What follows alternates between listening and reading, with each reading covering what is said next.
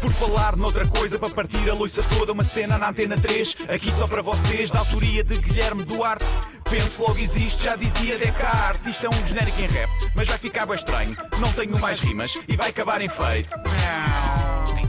E vamos, antes de acabar em feito, começar em IN. Alô, Guilherme Duarte? Olá, Tiago, e olá ao vasto auditório da Antena 3. Certo. Hoje venho, mais uma vez, fazer serviço público. Eu estou de férias no Algarve neste momento e tenho visto pessoas na praia encostadas às arribas daquelas que têm sinais de perigo. Eu acho que é necessário reforçar as campanhas de sensibilização e a minha passa por insultar toda a gente que se mete a jeito de levar com o calhau na tromba. Eu sou apologista da seleção natural e nos dias de hoje, em que a informação está acessível a todos, continuamos a ver os menos aptos intelectualmente ali encostadinhos a uma escarpa. Quem são estas abéculas? No meu entender, dividem-se em três categorias: os burros, os destemidos e os matemáticos. Vamos por partes. Os burros, epá, não é preciso ter grandes conhecimentos sobre física e geologia para perceber que ali há perigo, até porque está lá a placa a avisar. Basta olhar para os calhaus que estão cá em baixo e fazer a pergunta: de onde terá vindo esta pedra gigante com várias toneladas que aqui se enterrou na areia? Não me parece um mistério como a construção das pirâmides de Gizé. E depois não é preciso saber que a aceleração da gravidade na Terra é de 9,8 metros por segundo quadrado para perceber que a rocha em questão não caiu como uma pena, nem veio a rolar delicadamente pela encosta a pedir com licença à moleirinha dos banhistas. Aquilo caiu com força, e mesmo que não tenha atingido uma grande velocidade de ponta, a sua massa fez com que possuísse uma energia cinética capaz de esmigalhar um tenro corpo humano mesmo daqueles muito definidos do ginásio. Aliás, é de notar que muitas das pessoas que se colocam nesta situação de perigo gostam de se besuntar com óleo também, talvez pensando que as pedras batem nelas e escorregam para lá. Depois temos os destemidos, e sobre estes eu não tenho muito a dizer. Não tens medo da morte porque calhar a todos e ah, o que aconteceu tinha que acontecer. Epá, é a tua forma de viveres a vida, epá, e pronto, ninguém tem nada a ver com isso. Morre para aí. E que o calhau te cai em cima da tatuagem a dizer Live Fast Die Young, aquela que tens no braço em caracteres chineses.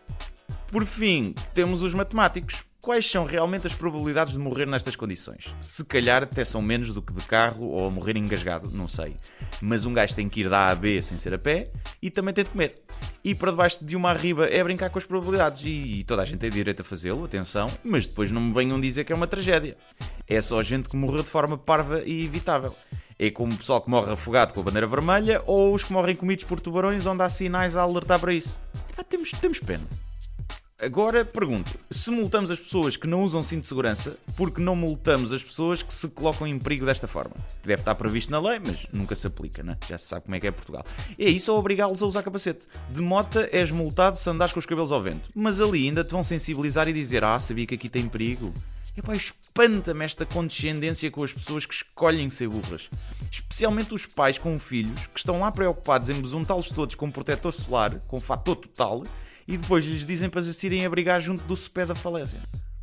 Não era uma chapada a padrasto nesta gente? Por tudo isto, eu tenho uma sugestão. Sempre que alguém morrer soterrado, deixem-se ficar lá os corpos e o funeral fica já feito. Não vale a pena mexer.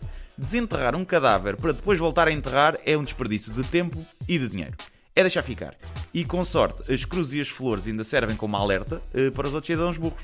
Tudo isto com a vantagem de tornar os funerais bem mais alegres já que a família, depois de chorar sobre o leite derramado, pode ir dar um mergulhinho à praia. E até torna os versos de Fernando Pessoa mais pertinentes. Ó oh, mar salgado, quanto do teu sal são lágrimas de Portugal.